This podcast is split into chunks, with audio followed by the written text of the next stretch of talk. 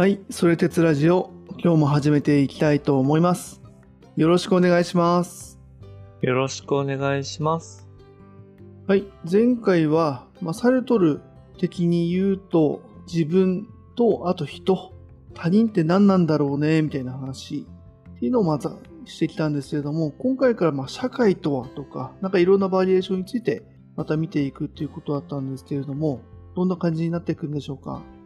そうですね。まあ、社会とはっていうよりは、えっ、と、うんこれまでまあ、物と自分っていう関係があって、うん、で、次、一人の人と自分っていう関係をまあ見てきたと思うんですけど、うん、うん。そこに対して複数の人の関係の話っていうのをしていっても、それがある種自然に、まあ、社会まで拡張していくみたいな、ちょっと話をしていこうかなと思っておりますと。で、ただですね、ちょっとそれを話す前に、ちょっとうん僕前回の話で反省してることがあって、はいはい。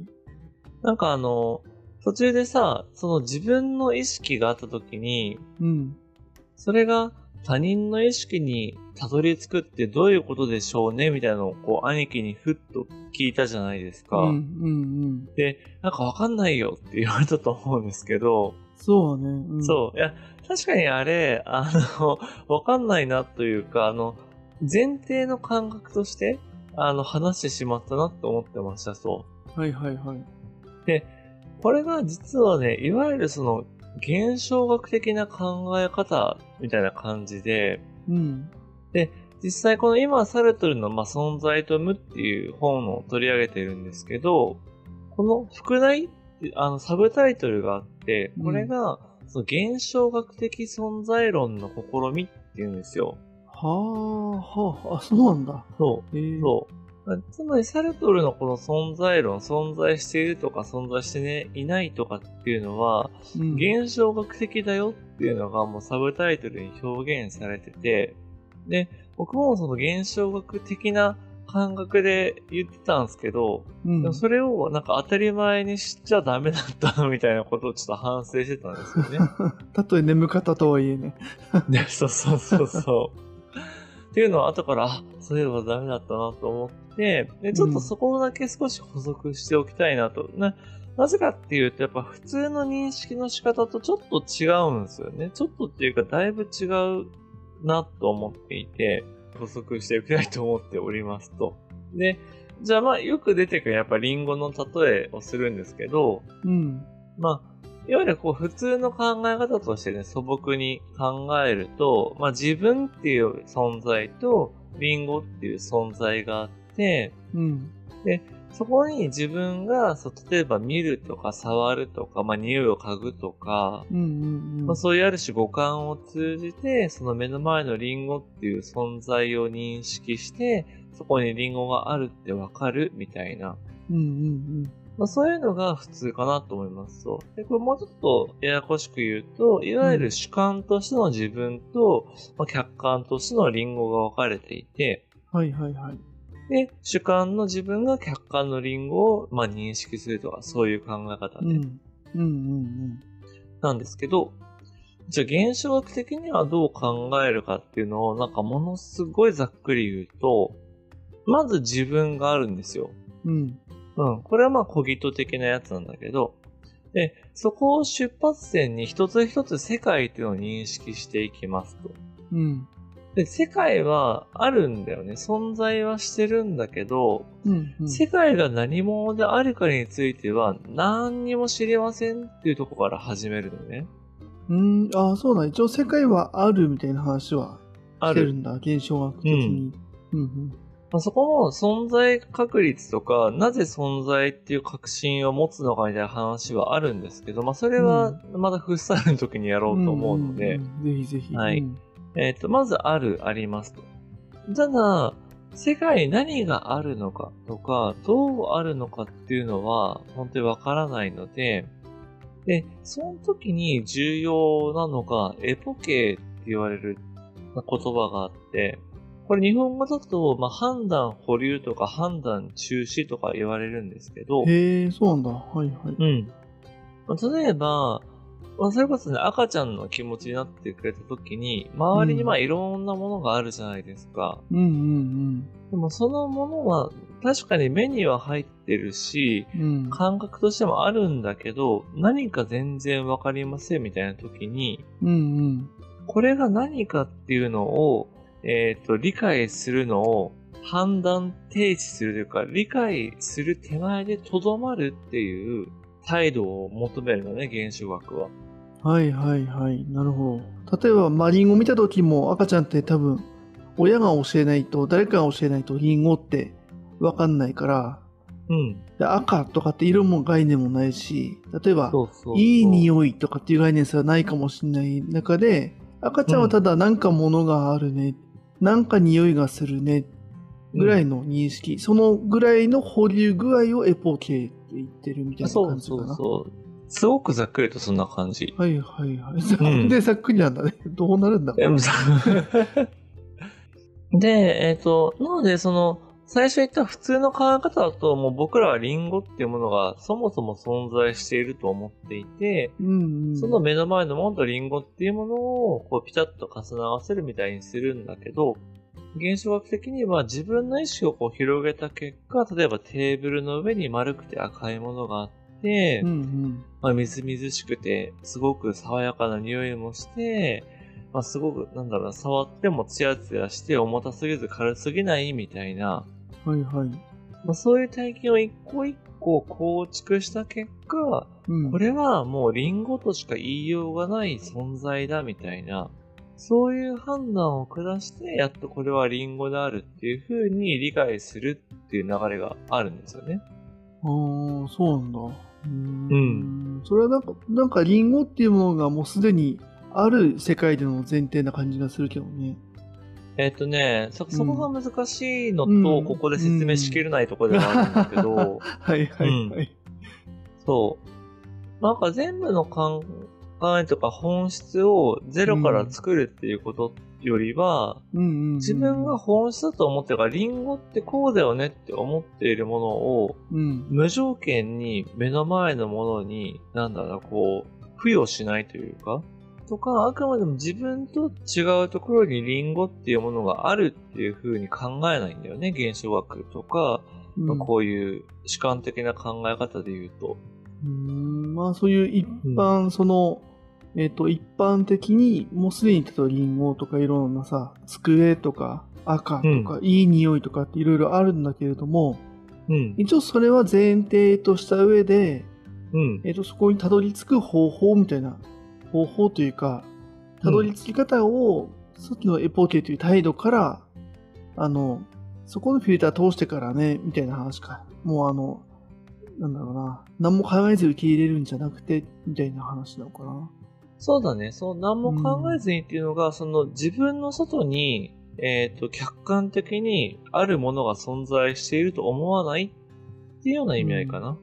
うーん、まあいいや、これは、今回の本本質ではない、ここは。この辺は。本質ではない。本質ではないけれど、そういうことを、そういう考え方で話してるんだよっていうふうになんとなくでも理解いただけると、うんこの後の話は分かりやすいかな。あーあ、そうなんだ。えーうんじゃあ、ちょっともうちょっとだけ聞いていいかな？えっと、はいはい。えーと、この、まあ、多分現象学的な態度というか、多分ね、そのスタンスで考えるとか、物事を捉えるみたいなことがあったときに、どう、どうなんだ？さっきの、えっと、例えばさ、えっと、今の話聞くとさ、もうん。う、リンゴっていうものを捨てようみたいなさ、うん。まあ、そこまで聞こえちゃうんだよね。だから、その、さっきその一般的なリンゴっていうものとか、いい匂いっていうものはいはいにたどり着く手段なのか、そこを捨てた上で自分でそこにたどる、本、自分、自力でたどり着くスタンスなのか、はい。ちょっとそこがね、あの、うまくこう、分かれてない感じがするんだよね。オッケー。えー自分の中でね。うん。えーっとね、なんて言っていいかあれなんだけど、えーっと、うんリンゴっていう本質というか、リンゴ性みたいなものはあるんだよね。えっ、と、それは、えっと、自分の中に、それともなんか、もう一般論として社会的にさ、もうリンゴっていう言葉もあるし、認識もあるじゃん。はい、はい。その状態を指してるのかな？えーっとね、どう説明していいかな。一応、この、この考えね、えっと、フッサンのところでちゃんと話すので、一旦今回においては、リンゴっていうものはもう概念として自分の中にあって、自分の中でやっぱ社会的なものとしてあるはいはい、っていう風に捉えてもらっていいかなと思います。うんうんうん。で、ただ、えっ、と、その、リンゴっていう存在そのものが目の前に自分とは無関係にあるっていう風には捉えないんだよね。要はあくまでも自分が見ている目の前のリンゴとうん。か、うんうんうん自分が触ってその存在を確かに確かめたリンゴがあるっていう考え方なんだよね。ああ、なるほど。はいはい。そっか、一般的にイデアみたいなものはもう、あの、捨て、捨て去って、うん。もう自分が経験だったりとか体感したもの、今、うん。この目の前にあるとか、匂いがするみたいなものに限定して、これはリンゴですって言っていいんだけれども、うん。それ以外のものは、あの、断定しちゃダメなんだよっていう感じか。そうそうそう。存在として知ってるのは構わないけど、みたいな話か。うん。はいはい。なんとなく分かってた、分かったと思う。はいはい。だから目の前に自分が確かめたリンゴがあるとは言えるんだけど、うんうんうんえっ、と、とか、えっ、と、遠い世界でリンゴの木がなっている、みたいなことも考えられるんだけうん。ど、うんうんうんでも、なんだろうな。リンゴそのものが自分とは無関係に客観的に存在しているとは言わないんだよね。うん。うーん、うん、うん。えー、うわちょっとそっか。これがイデアとちょっと違う、多分、難しさみたいな話なのか。イデアともちょっと違うね。なるほど。そうね、イデアとは全然違う。というか、イデアはあくまで二元論的に、うん。えっ、と、自分、人間存在の向こう側に真なるものがあって、うんうんうんで、現実のものが仮初めだっていう、要は、なんだろうな、えっ、と、その本体とか本質を考えるものだけど、うん。はいはいはい。現象学はそうではなくて、そもそも自分から世界が立ち上がるっていうの考え方なんだよね。なので、えっ、と、その、主観が外にある客観を正しく捉えるんじゃなくって、うん。自分から世界が立ち上がっていくから、そのリンゴっていう存在も自分の中に関係するとか、自分が、えっ、と、それを立ち表せるものとしてリンゴとして存在するっていう。なんだろううんこう、プロセスをたどるんだよね。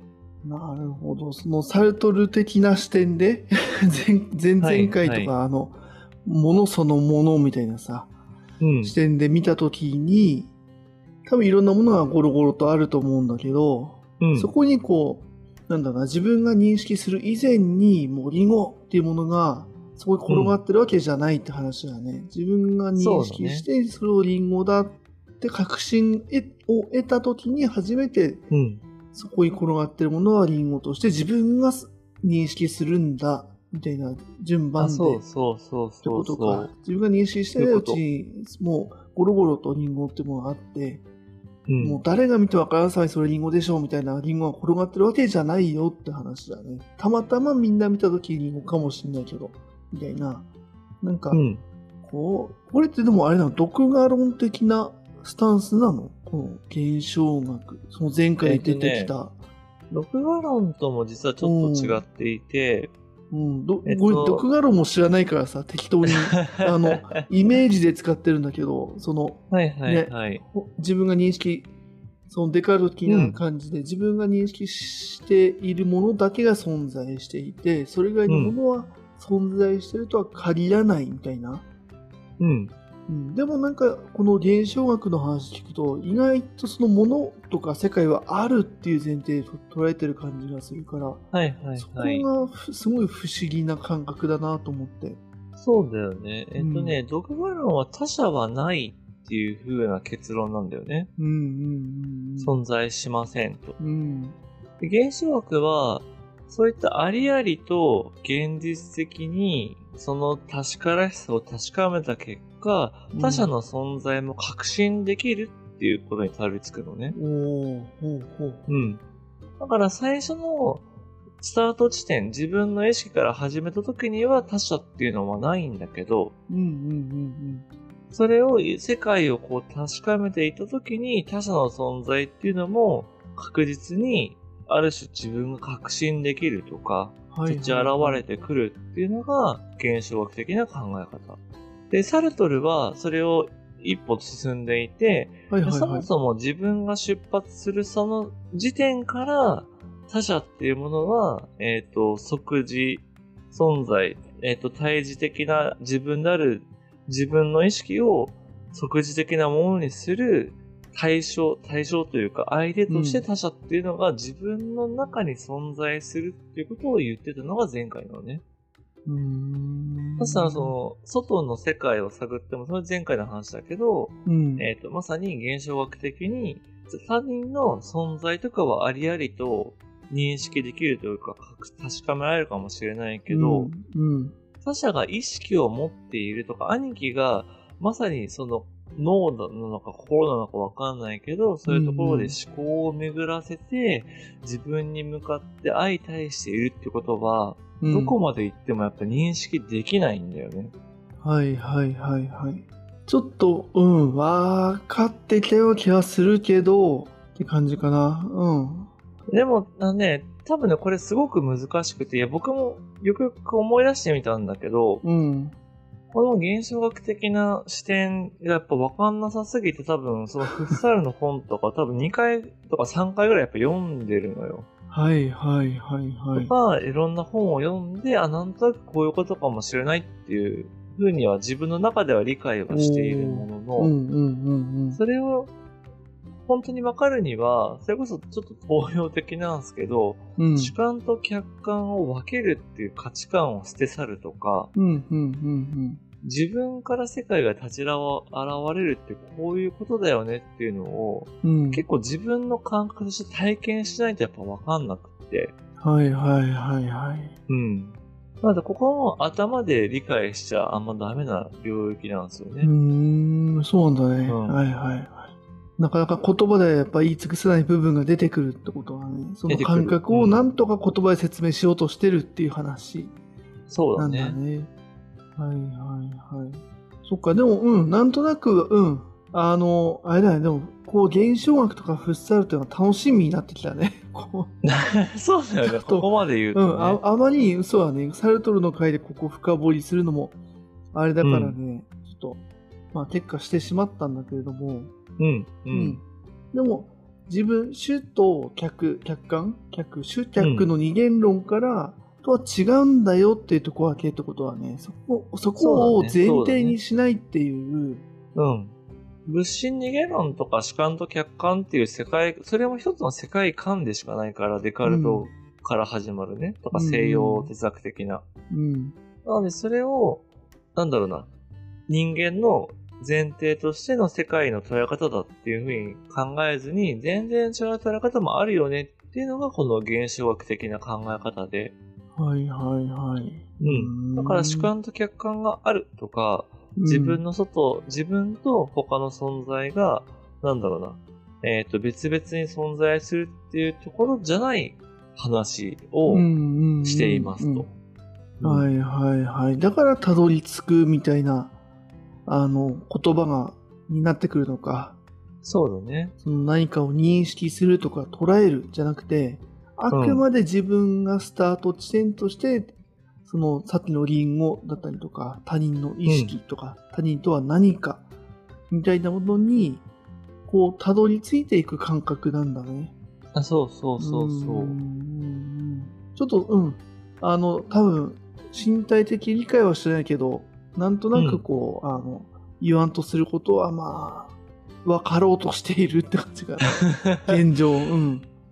OK はいです。はいまあちょっとね、そういう意味ではね、改めてこう、フッサルとかの回で、うんあの、じゃあどういうふうに説明してるのか、フッサル自身がね、とか、うんうんうんっていうのもね、やれると思うので、それもちょっと楽しみにしていただければという感じなんですけど、はいはい。すいません。長はい々と失礼しました。ちょっと。まあ、いえいえ、大事なところなので、まあちょっと改めて、まあ、まとめっぽく言うと、その現象学っていうのは、うん。いわゆるこう、世界っていうのはすでに秩序だっていて、なんかその、秩序っっていうものが自分とは無関係にあって、それを自分が受け入れるんだってことじゃなくて、うんうんまず自分が都度その世界に出会っていって、自分自身が世界を構築するんだみたいな考え方を、まあ、含んでるんだよね。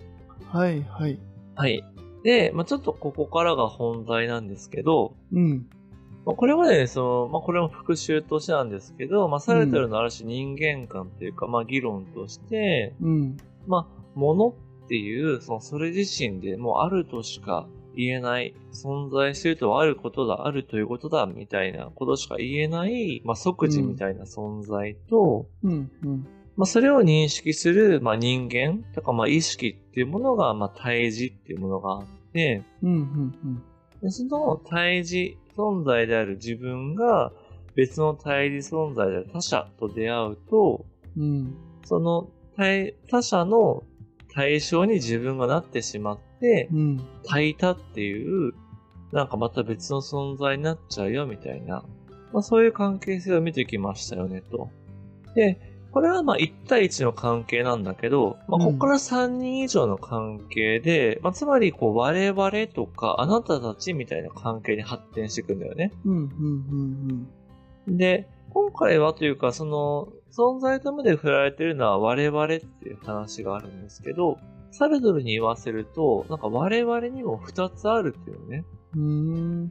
それが、対象我々っていう言葉と、主観我々っていう言葉で、あの、本だと、間にハイフンがついてて、なんか一個の言葉として扱われてるんだけど、まあ喋るとめちゃめちゃややこしいね。今喋ってみて思ったけど。和訳するとすごいね、うん。そう。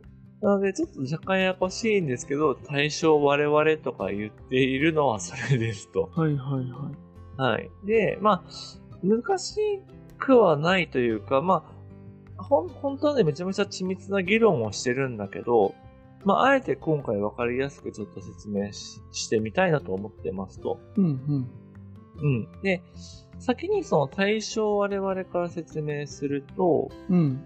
まあこれっていうのは、その、いわゆる他者、その他の対峙存在の眼差しが、自分も含む複数に向けられていて、うんうんでその向けられている複数の全体が、第三者が見たときに、こう対象になっている。いや、ひとまとまりに対象になっちゃってるよっていう状態なのね。うん。うんうんうんうん。で、例えば前回さ、その恥ずかしさみたいな時に、例えば自分が道端で転んだ時に、一人だったら全然いいんだけど、誰かに見られると恥ずかしいみたいなことをした、説明したじゃないうん。ですか。うんうんまあ、その例に近づけると、まあちょっと違うかもしれないんだけど、うん。例えばさ、自分が誰かとお付き合いをしてて、まあ外でこうイチャイチャしてましたと。うんうんだからそこに誰かがこう、誰もいないと思ってたのに、うん。誰かがこう、通り過ぎたりすると、ちょっと恥ずかしい。で、しかも、自分だけじゃなくて、私たち恥ずかしいみたいな。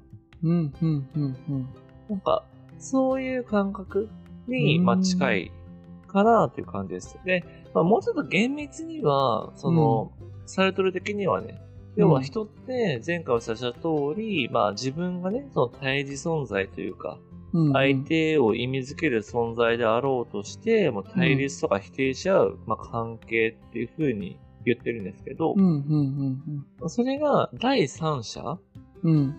が登場することによって、その1対1で、例えば A さんと B さんがお互い乗り越えようと思っていたところが、C さんが出てくることで、その A と B どっちも、あの、対多存在になり下がるっていう、そういう場面が出てきますと。うんうんうんうん。うん。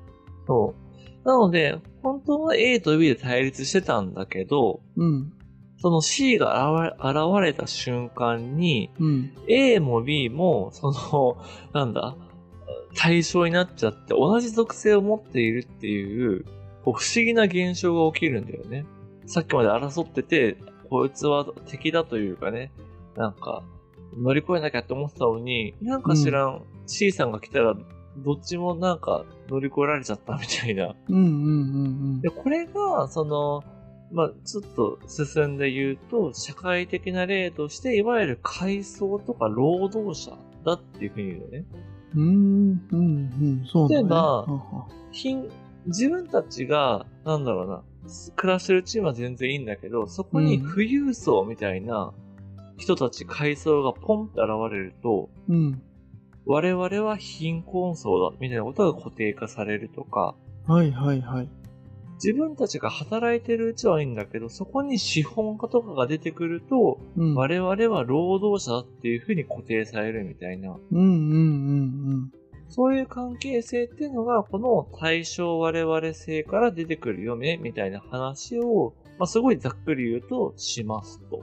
なるほどなるほど。はいはい。うんその、そっかそっか、労働者同士というか、会社内でさ、あの、社員同士でめっちゃ喧嘩してるとか、派閥争いとかしてる段、うちはまあいいというか、うんそそこにその、なんか1対1とか、その、集団でのなんかさ、あの、争いみたいなのあるけれども、はい。はい。なんか、まあ、な、なんならその社長だったりとか、別の他社の、もっとなんか全然偉い人とかできたら、全員うち、あ、社長みたいな、頭下げるみたいな 話にちょっと近いかな見た、あの、階層的な話で言うと。あ、そうだね。それはわかりやすいよね。その、あとはね、なんか共通の敵を作るじゃないけど、うんうんうんそうそうすると仲良くなりがちみたいな話っていうのは、まあちょっと違うんだけどさ、我々性っていうところからするとちょっとは違うんだけど、うん。うん。その関係性っていう意味では近いよね。はいはいはいはい。うん。で、次がその主観我々っていう話なんですけど、うん。これは、えっ、とですね、すごい簡単に言うと、こう大衆とか常識みたいな感覚に近くって、うんうん。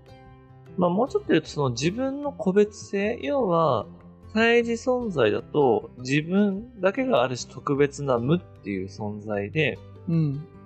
それによっていろんな即時存在を意味づけていきますよっていう風な感じなんだけど、うん。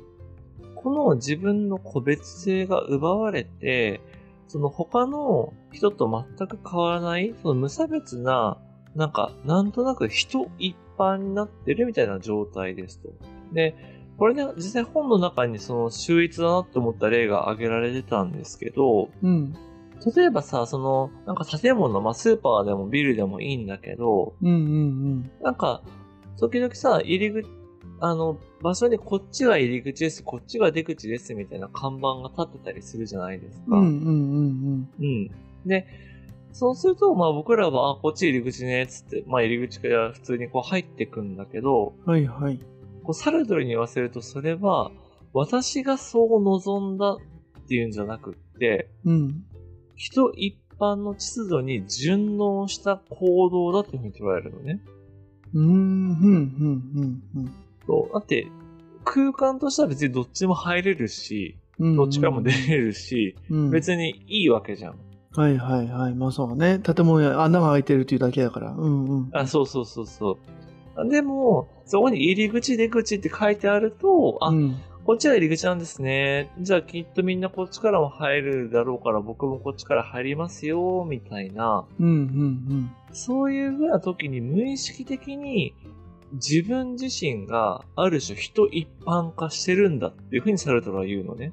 うん。うーん、うん、うん、うん。なんここ伝わる？うん。伝わると思う。えっと、あれでしょ？ある意味その、そういった、あのー、まあ常識かな。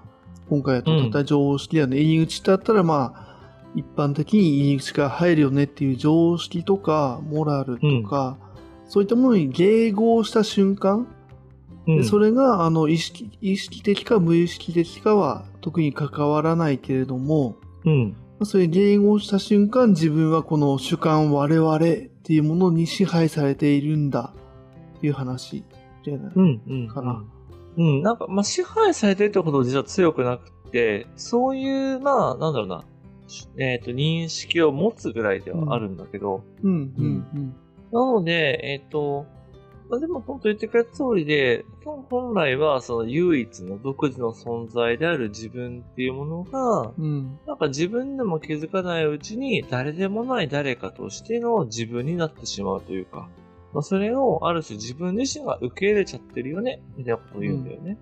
はいはいはい。なるほど。まあ、自然物ならまだしもそうだよね。こういう人工物の場合だと、そういう、こう、誰かの常識みたいなもの、誰かの意識みたいなものが必ず入り込んでるから、ね、それをこう、どう自分が捉えるかって言った時に、それが、あれだよね、捉えさせられてるのかどうかみたいな話だよね。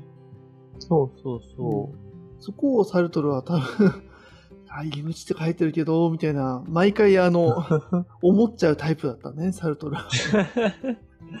うんう。そうね。まあ、こんなこと思ったら生活できないけどね。うんうんうんうん。なんかそこもやっぱ病的なんだけど。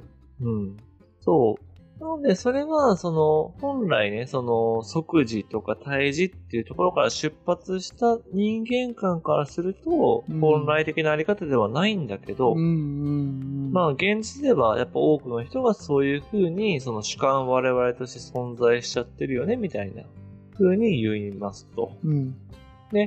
ここから実は一気にその冒頭テーマとして掲げていたその実存は本質に先立つとか、はいはい。人間は自由の権に処せられているっていうことの説明につながっていくんですけど、えー、あ、そうなんだ、こっから？うん。うん。うんうん。まあ、これはサルトルがつなげるっていうよりは僕が多分ね、ここまでで、いや、あの、話したことで土台は揃ったんじゃないかなってうんうん思ってうん。いて、はいはい。はい。で、まずそのね、実存の本質に先立つっていうのは、うん。まずこれまでずっと言ってきた通り、もうある、存在する、あるんだっていうことが、まず何よりも先にありますというか、一番最初に置かれますと。うんうんうん。でその後に何であるかっていうのが決まるんだっていう話なんだよね。うん。はいはい、そうだね。うんあうんうん。人っていうのは、その、普通に素朴に観察したら、なんとなくこう人間らしさとか、うん。人間性、まあ、人間性ってその、なんだろう、あの、心の問題じゃなくて、人間の本性みたいなものを見出せるじゃないですか。うん人間の本性？要は人間は犬とは違うとか、人間はゴリラとは違うとか、そういう意味。はいはいうんはい。うんうんその、な、優しさとかそういうことじゃなくてねうん。。はいはいはい。うん。で、まあ、そういうふうに観察もできちゃうんだけど、実はそうじゃなくって、うん。まずそれあくまでも、その対峙、なんかその、いわゆる無として存在する自己っていうのがまずあって、うんうんそれが人に見られるとか、他者から見られるとか、それを見返したりするっていう中で、うん。うん。人間っていう属性が付与されるんだよっていう風な順番なんだよね。そう。なので、その、いわゆるこれまでの神が支配していた、まあ中世というかその、まあ西洋の哲学で言うと、うん。まあ、人間の、まあ、ある種、鋳型というか本質みたいなものがあって、うんうん。それに、神がそれに従って、こう人間を作っていたんだみたいな、うん。まあ、そういう考え方があるわけだよね。要は本質っていうのが先にあって、その後に存在するっていう考え方だったんだけど、うんうんうんそうじゃなくって、まずその個々の人間っていうその現実の存在がまずあるんだよっていうのが、この実存は本質に先立つっていうことの意味ですと。はいはいはい。うん。これはそうね、前回までの話ですごい納得できると思う。うん。あ、そうそうそう。うんで、じゃあね、もう一個のそう、じゃあ人間が自由だみたいな話って何かっていうと、うん。これもまあ結構繰り返しお伝えしてきたんですけど、まあ存在する人間が対峙の意識として存在するっていうことは、うん。世界を意味づけ続けることだっていう意味を含むんだよね。そうだね。はいはいはい。う。うんんつまり存在するっていうことは、そもそも自由というか、自由であらねばならないみたいな風に言うんだけど、うん。うん。世界を意味続けることができるっていう自由を持っていますと。うん、うん、うん、うん。うん。だから、その対峙としての人間っていうのは、まあ、ちょっとその冒頭ね、現象学的なところで言ったように、その、存在がただ存在するよ。世界っていうのは一応ある、あるっていうのがある世界において、あらゆるものをその中に本来見出すことができますと。はあ、はいはいはい。うん。なんか別に、リンゴを見出してもいいし、見出さなくてもいいとか、リンゴが乗っているテーブルっていうものを無視してもいいし、しなくてもいいとか、まあなんかそういう、まあ、すごく物質的なところで言うとそういうこともできるし、だから、その、世界っていうのが先に存在して、その中に人間がパッと生まれるんじゃなくって、人間が生まれるから、そこに世界が立ち上がるっていう順番だよっていうふうにね。そう。で、それは、いいことなんでしたっけっていうと、まあ、サルトル的には、うんいや、もうそれは呪いなんだと。人間は自由であるように呪われている、みたいなことも言ったりしますと。へえ、呪いとまで言うんだね。そうははは。うん。で、まあ、それは何時かみたいな話もするんだけど、うん。要は、えっ、とね、で、かつ、その、まあ、人間はその世界を、じゃあ自由に、その、なんだろうな、意味づけていこうとするんだけど、うん。まあ、見てきた通り、世界っていうのは、その、自分自身、この対峙である自分を、その誰でもないような誰かとして対象化する眼差しを持ってるんだよね。要は、他者の存在はまだいいんだけど、うん。まさにさっき言ったその入り口、出口みたいなこととか、うん。まさに兄貴が言ってくれたような、その、いわゆる人間が作ったもの、はいはい、まあはい。例えば目の前にあるからパソコンでもモニターでもいいんだけど、うんまあこれっていうのは別に自分のためにあるものじゃないよね。うん、そうね。はいはいはい。そう。人一般の、まあ人っていうのは大体、こう、例えば140センチ、大人って140から例えば200センチぐらいの間にいて、うん、うん。まあ、その中の多くの人たちが使いやすいものであればよかろうみたいな、そういう工業製品とかって、うん。まさに自分を誰でもないような誰かとして対象する存在なんだよね。うん、うん、うん、うん。うん。まあ、存在というか、存在自体には、その意味合いはないんだけど、うん。僕らは、そういった工業製品から、その第三者のまさに意図とか眼差しっていうのを受け取ってしまう。はいはいはいはい。うん。だから、自然と気がつかないうちに僕らは、その誰でもない誰かになり下がってしまう。うん、うん、うん、うん。そう。でもそれも自分の決定だし自由の結果だっていうふうに言うんだよね。なるほど。おー、面白いね。へえ。うん。はいはい。だから、すごい、サルトルはなんだろうな、こう、自分に厳しい人なんだけど、そう、自分が今存在している状況、例えば辛かったり苦しかったりすることも、嬉しかったり喜んだりすることも、うん。全部周囲が決めたんじゃなくって自分が決めたことなんだ。自分が意味づけた世界の中で自分に起きていることなんだっていうふうに言いますと。はいはいはい。なるほどね。どう言おうとね。どう言おうこう、世界が自分を規定してるんだ。自分は操られてるんだ。洗脳されてるんだって言ったとしても、うん。それはそういったある、そういったものがある世界の中で自分がそういうふうに決めたことなんだぞっていうふうにサルトルは言っちゃうんだね。そう。きついね、なかなかね。きついというか、あの、うん、た、なんか、うん、反論できないところがきつい。にわかに。そ最後ここからねきついこと言うんだけど、はいはいはい。えでもさ、例えば、いやいや、とはいえ自分は、そもそも生まれること、存在することも望んでなかったんだっていう人が、まあ、いたとしますと。それ子供に言われたら、あの、きついやつね。なんで産んだんだみたいなね。なんでお父さん私を産んでしまったのみたいなね。はいはいそんなこと言わないでよってなると思うんですけど、サルトルそこも想定してるんだね。はいはい。そう、サルトルはね、うんちゃんと考えてるんです。うん。もういやいやと。それはもうしょうがないんだと。なぜなら、自分の存在の根拠っていうのは、うん自分にはないんだと。うん。うん。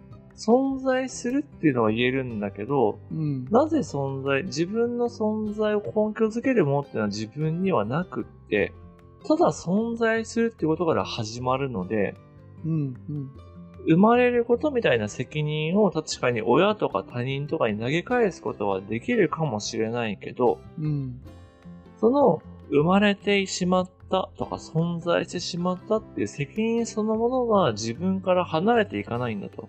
あー、なんといったところでってことはね。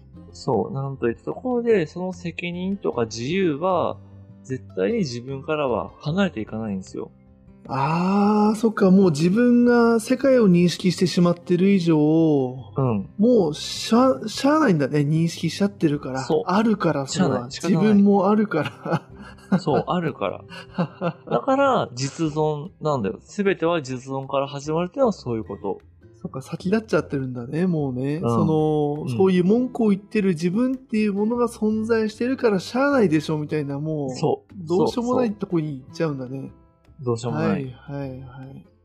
そう。なので、確かに、ごめん、それは、お父さんが勝手に産んだよとかって言えたとしてもとか、うんそれは共感できたとしても、うん、うん、うん、でもあなたが今存在しているその自由と責任はあなたのものだっていうふうに言わなきゃいけないし、うん。うん、うん。そういうふうに引き受けるしかないみたいなのがこのサルトル的な世界観なんだよね。はい、はい、はい。申し訳ないけれども、そこは本当申し訳ないっていうのはあるんだけども、その責任と、まあ、存在しちゃったよねっていうのは、まあ、そこはもう、あの、お父さんも同じだから、みたいな。そうそうそうそう。しゃあないしゃあない、みたいな。ごめん。人間そこそういうもは本当ごめんって。んだから。難しいな、でもそれを受け入れるの。だからやっぱ実存主義が厳しいみたいな話を多分ニーチェとか、あの、キルギョールの時にも少ししてた気がするんですけど、うんうんうんそれはやっぱこういうことなんだよね。で、さらにさらにサラトルが言うのは、うん。うんえっ、とね、なのでそれがまさに、そのいわゆる自由の権に支えているというか、まあ、自由と責任の関係が、うん。一人の実存としての人間の中に深く深く入り込んでいるっていうのが、この人間は自由の権に支えられているっていうことなんだけど、はいはいはい。うん。だから自由っていうのは、なんとなくこの楽でね、好き勝手できて、自分が世界を意味付けできてハッピーとかっていうことじゃなくって、うんうんうん自分っていう存在の問題っていうのは、自分以外の誰にも渡せないぞと、押し付けられないぞっていうことが、まさにこの自由の刑っていう話なんだよね。うん。はいはい。なるほど。うんで、初回でさ、そのサルトルがその第二次世界大戦前後で活躍しましたっていう話をしたじゃないですか。うんうんで、まさにその戦争についても同じことっていうのはかなり厳しいことを言っていて、例えば戦争っていうのはもちろん自分が始めたわけでもないし、うん。うん。まあ誰かが勝手にやったことに巻き込まれてはいるんだよね。うんうんだからその戦争の始まりには責任はないんだけど、うん。うん。戦争に加わって戦場で活躍するとか活動するということは、まあある種自分の責任とか自分の自由の中で引き受けたことなんだよね。うんうんで、極論、なんか戦争拒否して、例えばめちゃくちゃ逃亡するとか自殺自殺するとかもできるんだけど、まあそれを選ばないっていうことは、例えばね、無理やり徴兵されたみたいなとか、自分が行きたくなかったんだって、いくら言ってみても、うん。うん。それはもう自分が戦争を選んだということで、うんうん。つま、りは戦争の存在を許容しているとか、うん。戦争に賛成してるっていうことなんだってことまで言うのね。うーん、なるほど。すごい、そうだね。厳しいけれども、さっきのスーパーでさ、入り口って書いてるから入り口に入りましたと同じ話だったことだよね。そう、同じ話うん。まさに全部同じ話。あの、厳しさは違うけれども、同じ話なんだね、これね。そう。はいはいはい。まあ、入り口口ぐらいならいいけどさ、うん。なんだろう。それが、例えば、あの、まあ、最近だとさ、それこそ、いわゆるこう、何か物を買うみたいな行為も、うんうんある種それを応援してとか支援してみたいな考え方って最近出てきてると思うんですけど、いわゆるこう安売りのとか、うん。劣悪な環境の、あの、で作られた、例えば、まあ、チョコレートなりサッカーボールなり、うんうんあるじゃないですか、うんそういううんあの、発展途上国の子供たちを酷使して作られたチョコレートは買わないようにしましょうみたいな、うん。はいはいはいはい。あると思うんですけど、うんまさにそういう、なんだろうな、要は気にせず、なんだろう、別に、まあ別に安いチョコレート買っても 全然いいんですけど、うんうんそれが、例えばそういう回り回って、そういう子供たちの搾取をある種、まあ、支援しているというか、そこに賛成しているみたいなことになっちゃうよみたいな話でもあるんだよね、これって。うーん、なるほど、なるほど。はいはい。うんまあ、その例は、そうだね、いろんな複雑なのがあるから、あの、そうだね、うんあんまり深入りはしないけども、うん。あの単純にね、安いチョコを買ったからダメで、じゃあフェアトレードの、例えばね、チョコとか、フェアトレードのコーヒーを飲んだから、じゃあいいかって言われたら、そこも違うと思うく、ね、それだけじゃないと思うから、まあそこはね、ちょっと。感じ、あの、うん。あれだけど、例として、確かにね。はいはい。はい。あくまでも、あの、例というか、そういう、まあ、ものが起きたときに、うん。まあ、サルトルはやっぱり一人の人間っていうのは、その世界全体に対して責任を負っているんだっていうことまで言うんだよね。なぜなら、まあ、その世界っていうのは、いわゆるこうグローバルな地球の世界っていうものと、うん、自分自身が生きているこの立ち上がった世界っていうのは、うん。両方がある種含んでるんだけど、うんうんうんまさに人間っていうのは、唯一その世界っていうものを意味付けができる存在だから、その世界で起きていること全ては逆に自分の責任だっていうところまで行くのよ。うん。まあ、そうだよね。そこは、ん。ある意味その、お互い関係し合ってるっていうふうに、相互作用できちゃうんだね。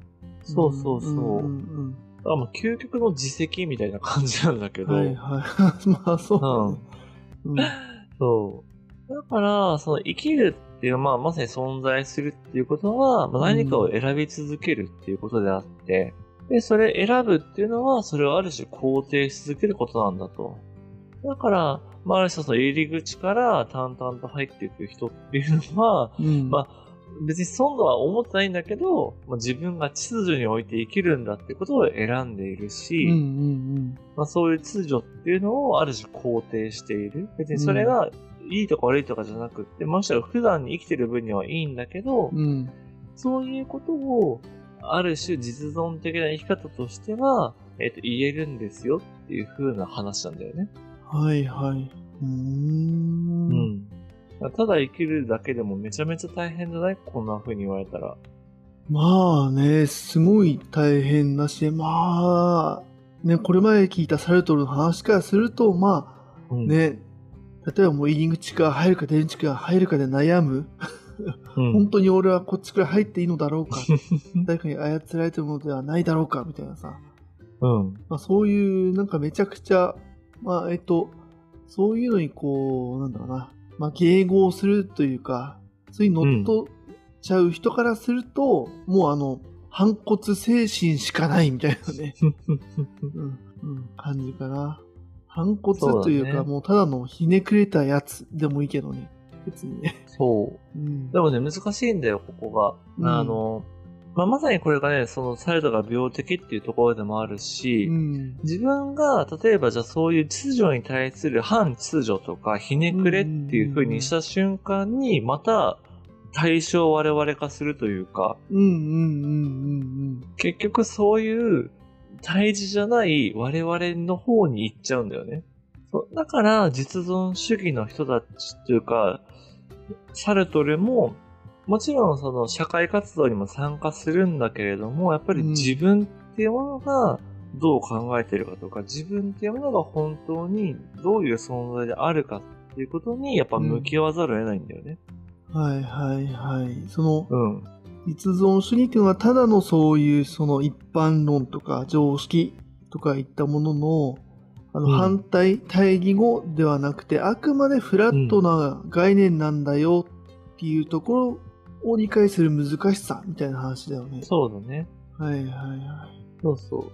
外から見ちゃうと、なんかちょっとひねくれてんなとか、んなんかこう、言うことは聞いてくれないなみたいになっちゃう感じなんだけど、うんうんうんうん。そういうことじゃない、そういう次元の話をしてるんじゃないんだっていう話なんだよね。うんうんうんうん。本当に素直に見たときにそうだってそう思うんだもんっていう話ってことだもんね。サルトルからすると。そうそうそ逆になんでこううん素直にこう考えずに受け入れちゃってるんですか？みたいな。とか素直な視点を忘れちゃってるんですか？みたいな話で。ってことだよう。ね。そうだね。一旦そこ入り口出口考えてみましょうみたいなうん話ってことだもんね。そうだね。ていうか、そういう入り口出口っていうものを通じて、自分が自分じゃなくなっているっていうことについて、うんうんあの、気づいていますかっていう話よね。はいはい。ああ、まあ、うん。そっか、今日最初の話に戻ると、入り口とか出口っていうものを、もうリンゴみたいな話だよね。最初あったけど、もう自明のリンゴとして受け入れてるみたいな話だよね。その自分とは、あの、無関係に存在している入り口とか出口っていうものを受け入れた瞬間なんだね、それはね。そう、そう、ちゃんとそうそう、まさに、まさに。自分が認識した入り口とか、自分が認識した出口っていうものを自分で、うん自分の責任において捉えていますか？みたいなうん。ところってことなんだね。そういうことはいです。はい。ちょっとなんか最初聞いたのが少し役立った気がする。よかったよかった。それで我々ね、ちょっと喋ってよかったなって感じなんですけど、うん。はいまあ、なのでちょっとね、まとめの方に行きますと、はいやっぱり本来ね、このサルトルの考えるというか実存主義的な人間っていうのは、うん。あらゆる出来事とか、まあ、もっと言うと世界そのものうん。っていうのを、まあ、自分のためのある種機会とかチャンスとして役立てて、自分っていうのを他者とは違う、ある種独自性のある存在として、ライトさせることが、まあ、できるんだと。うん。うん。うんでも一方で、多くの人は、やっぱ他者の眼差しとか、うん世の中の状況っていうのにとらわれちゃって、うんまあ、主観我々化して、自分ではない自分になっちゃうんだよと。うん。うん。うん。で、これはサルトルの言葉で言うと、まあ、自分で自分を否定する。要は本来自分っていうのは独自性があるはずなのに、うん。それがないっていうふうに思っちゃうっていう自己欺瞞の状態だっていうふうに言うんだよね。はいはいはい。うん。うん欺いているのと自分自身を。うん。うん。はい。なので、ある種、まあ、自分を取り戻そうとか、自分で自分に対して世界に関わっていこうっていうような話が出てくるっていうのがサルトルの、まあ、哲学ですと。はいはい。サルトルもそっちをやっぱ推奨してはいるのかな？そうだね。うん。やっぱりこう、流されるんじゃなくってとか、その自分自身で、要はね、あの、第1回でお伝えした通り、まあそもそもこの先どうなるんだろうとか、うんうんうんうん。なんか世の中大人たちが腐ってて、若者希望がないみたいな時に、うん。まあ、いや、そんな別に世の中とか大人とかはどうでも良いのだと。結局は自分が世界をどう意味づけるかだから、うんうんうん。そこに対して、えっ、と、自分自身で考えていこうねっていう、まあ、話はありつつ、はいはい。やっぱりその当時のいわゆるマルクス主義的な動きとか、その資本家と、えっ、と、労働者の対立みたいなところはやっぱり現実にあったから、そこをどう乗り越えるかみたいな話で、こう、サルトル自身も活動していくっていうのはあるから、まあ純粋にね、こう、なんだ、ある種専任的な、なんか私は孤立無縁で一人ですみたいな感じではないんだけど、もちろん。うんうんうん。なるほど。うんちょっとまあ色はつついてるけれども、は、ってか話か。サルトルそうそうそう自身のね。はいはいはい。でそのあたりを実は批判されて、まさにそのエルビス・トロースに批判されて、うん。そのある種サルトルが、なんだろうな、古典版に扱えて構造詞が出てくるみたいな、そういう流れもあったりするんですけど、はいはい。いやーそこも楽しみだね。これ、すごい話してると思うけどね。これやっつけられちゃうんだ、みたいな話もね。そうね、まあ、うん。この、え実は実存主義のこういう思想自体が乗り越えられたってわけではないんだよね。はいはい。うーん、そうなんだ。うんうん。そう。まあ、なのでそのあたりもね、ちょっとまた次のその行動主義の時に、あの、話できればなとは思うんですけど、うんうんうんまあ、ここまでね、結構かなり語らせていただいたとは思うんですけど、うん。まあ、これでそのキルケゴールから続くその実存主義みたいなものが、なんとなくこう伝わったんじゃないかなと期待をしておりますと。だから、その、なんとなく実存主義とか人間の存在が大事だとか、本質じゃなくて、まずは自分なんだとかっていうと、うん。なんか自分らしさを大事にしようとか、うんうんなんか自分の価値っていうものをもっと、なんだろうな、重要視しようみたいなね、こうんううんちょっとポジティブな感じに聞こえちゃうんですけど、それは、ある種副次的なものというか、なんだろうな、その先にあるもので、そもそもやっぱ根底には、その一人の存在として、世界の中にあるっていうのはどういうことかとか、それを自分自身の自由として意思決定していく責任をすべて自分が負うっていうその厳しさってのは何かみたいな、やっぱりもっと言うと、どう世の中、世界の中にあり続けるか、存在し続けるかっていう、うん。まあ結構シビアなものが、まあ実存主義なんだよっていうふうに、うんまあ考えて、これはごめんなさい、僕自身は考えておりますと。はい。なるほど。はい、はい。いやー、面白い。面白いよ。あのね、やっぱここいう近代まで来ると、やっぱ現代の感覚とすごい通ずる部分ってあるんだろうなって思うんだけど、うん、うん、あのー存在すること？人間が対峙存在で、世界をこう意味付け意味付けし続けるっていうこと、これがある意味その自由の形というか、うん。その自由でもあり、その責任っていうのもまあ生じてくるよっていう話なんだけれども、うん、面白いよね。やっぱそのあらゆるものを、だから多分ね、こういうその意味付けか、おこれが面白いと思う、今面白いと思ったんだけど、はい、はい。多分この実存主義とかない感覚が、ただただパヤッと生きている、あの、どっちかっていうと迎合しちゃう 方の、うんあのー感覚からすると、世界を意味付けし続けることって重要ですよって言われるよりも、うん。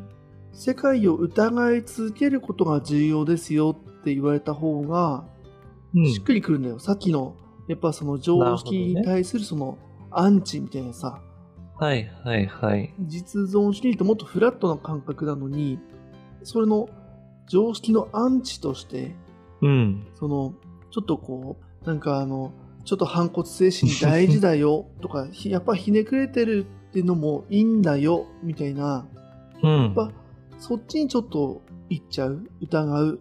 でまあ、確かにね。疑うっていう話になってくると、なんかデカルトのさ、あの、うん。ね、何でも疑いながら、はい、あのはい、はい。行きましょうと。目の前にあるものとか、入り口出口で書いてるものを疑いながら行きましょうみたいなものが結構しっくりきちゃうんだけれども、はい。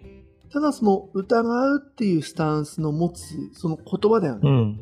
えっ、と、常識がしに縛られてるというか、うんそれで生きている、その、さっき今回の言葉で言うと、えっ、と、なんて、どっちだ、主観我々の方かな？もうあの一般大衆みたいな。はい、はい、はい。大衆の方ねう。ん。の感覚でやっぱり生かされちゃってる方っていうのは、うんこ。の世界を意味付けするっていう感覚っていうのがないんだよ。そうだね、うんそうだね。だからそこがね、面白いと思った。だからそれの、もちろんその大変さ、もうただの反骨精神とは違う、その、うん世界を意味、自分で意味付けしてやるんだっていうことの、うん。その大変さっていうのはなんとなく想像はできて、うん。でただ一方でやっぱ自分みたいなやつは、やっぱ何でも疑ってこうとか、怪しいと思いながら、あの、行こうっていう。で、そこから自分、それを自分で意味付けしてると思っちゃう。常識をただその、裏返すとか、ちょっと違うんじゃね、みたいな、ちょっとこうひねくれた風に見るうん。っていうことを世界を意味付けして自分らしいみたいな、はい。ふうにはい。はいそれも思わされちゃってるんだなみたいなところがねああ、いいですね。結構面白くてうんでそこはねなんかやっぱ自分みたいなやつからするとあのうん。間違うというかはい。あの、はい。は勘い。違いポイントだなっていうのをめちゃくちゃなんかうん今回この実存主義の自分で意味付けするんだっていうところうん。の、あのーすごいね、言語化してくれて、はい。だからね、はい今まで分かってなかったなと思った。その疑うっていうことと意味付けする。ああ、なるほどね。うんだから、パッと見のさ、あのー例えば、なんか、グレるとかさ、な、まあ、はい反抗するっていうことがあったときに、それが、例えばまあ、入り口書いてよ、出口から入っちゃおうみたいなことがあったときに、うん。それが、えっ、と、実存主義的な自分で、自分の認識からたどり着いた答えから出口に入ってるのか、うん。まあ、反抗してるのかだよね、常識に。のか、はい。はい。ただ単に、えっ、と、ただの反抗反抗期的な、もしくは一般的なものをひねくれとして、うん。あの、出口に入らされてるのかの違いって、はい。結構パッと見人から見ると分かんなかったりとか分かりづらかったりする場面もあると思うんだけど、うん。そこが、そこの引き出しが分かれたというか、そこがね、同じ、同じ引き出しに入ってたなーっていうのをね、すごい認識させてくれた感じがする。うん。はいはいはいはい。うんあ、でもそれはめちゃくちゃすごい大事なことだし、そのうんやっぱり現象学的な理解に近づいてるなって気がしていて、はいはいはい。その、まさにさ、兄貴が疑うとかさ、うん、その、なんだ、批判的になるって言ってくれたじゃん。うん。それあくまでも外の世界を疑ったり批判したりしてるだけで、うん、自分を疑ったり批判したりしないんだよね。あー、なるほど。そっか。確かにそこに自分は存在しないかも。はいはい。そう。まあ、自分は、なんか、秩序を大事にする自分がいた反対側に、なんだろうな、その、反秩序を大事にする自分がいるんだけど、うんうんうん、その、何々を大事にする自分っていうところは何にも変わってないんだよね。まあその、何々を大事にする自分が、なぜそれを大事にするのかとか、うんうん、なぜ何かを大事にする自分としてあるのかみたいなことに降りていくのが、結構この実存主義的というか、はいはいはいはい。うん。その自分っていう存在を認識することに近づくって話だよね。そうだね。うんうんうんそう。まあ無なんだけどね。サルトル的には、それは。そう。はいはい。まあ自分を対象化はできないんだけど、うん。うんうん。あるって思っちゃうと、今、隼人が言ったような方に行っちゃうってことだよね。自分すらもその、えっと、一般的なものとして認識しちゃう、させられちゃう。そう。だから、その働きを自覚するみたいな、なんかやっぱそういうちょっとね、こう、ふわっと禅っぽい話にやっぱなっちゃうんだよね。うん、そうだよね。面白い。うん、うん、うん。そう。でも本当に今言ってくれた、その、要は、外にあるものを無批判にというか、うん、どんなに付け替えてもやっぱりダメで、実存する自分があるっていうから出発するっていうことの、やっぱ厳しさと大切さうん。っていうのは、なんか、僕はすごいやっぱあるなーって改めてこう、サルトルを、こう、まあ、勉強し直したりとか、こうやってお話しさせていただいてて感じたっていうようなところはあるので、なんかその辺もね、また雑談でちょっといろいろ触れられたらなと思ったりしておりました。はいはい。いやーどうもどうも。そうだね。実存主義って、本当な、何なんだろうみたいなところから、だから、うん、よかったよかった。この、うん。自分的にはそうだね。この世界を意味付けするっていうところがバシッとハマったから、うん、なんか、すごい良かった。良かったというか、楽しかった。うん、難しかったけど。していただいて。はい。うんね、聞いてる方もね、なんかこう、なんかスッキリしたとか、あ、こういうことだったっていうのがね、まあ、もちろんあればね、嬉しいですし、うんうんまあ、ちょっとわかんなかったのがあれば、それもぜひまた教えていただいて、うんそしたらね、多分今後やっていく、まあ、行動主義で相対化される部分もあるし、うんうんうんまあ、フッサルとかハイデガーとかそういう、よりサルトルより前の人たちはいはいはい。のことをやっていくことで、まあ、分かってくる部分もあると思うので、うんうんうんうん。はい。ぜひぜひね、実存主義、もう終わりかとは思わずに、これからも、あの、まあ、その周りをね、やっぱぐるぐる回っていくのがお哲学なので、はいはいはいはい。楽しんでいただけたらというふうに思っております。はい。了解です。じゃあね、結構サルトルなか、なかなかね、あの、ハードなはい。感じだったけれども、うん。また次回以降ね、まあ、構造主義がハードじゃないのかといったら、もうそれもな謎なんだけれども、どうなんだろうね。ちょっとまたこの次の流れっていうことでね、まあ、さらにこれをどう乗り越えていったのか、みたいな、なんで乗り越える必要があったのか、みたいなところ、ちょっと楽しみに聞いていきたいと思いますんで、じゃあ次回以降、引き続きよろしくお願いします。はい。お願いします。本日もありがとうございました。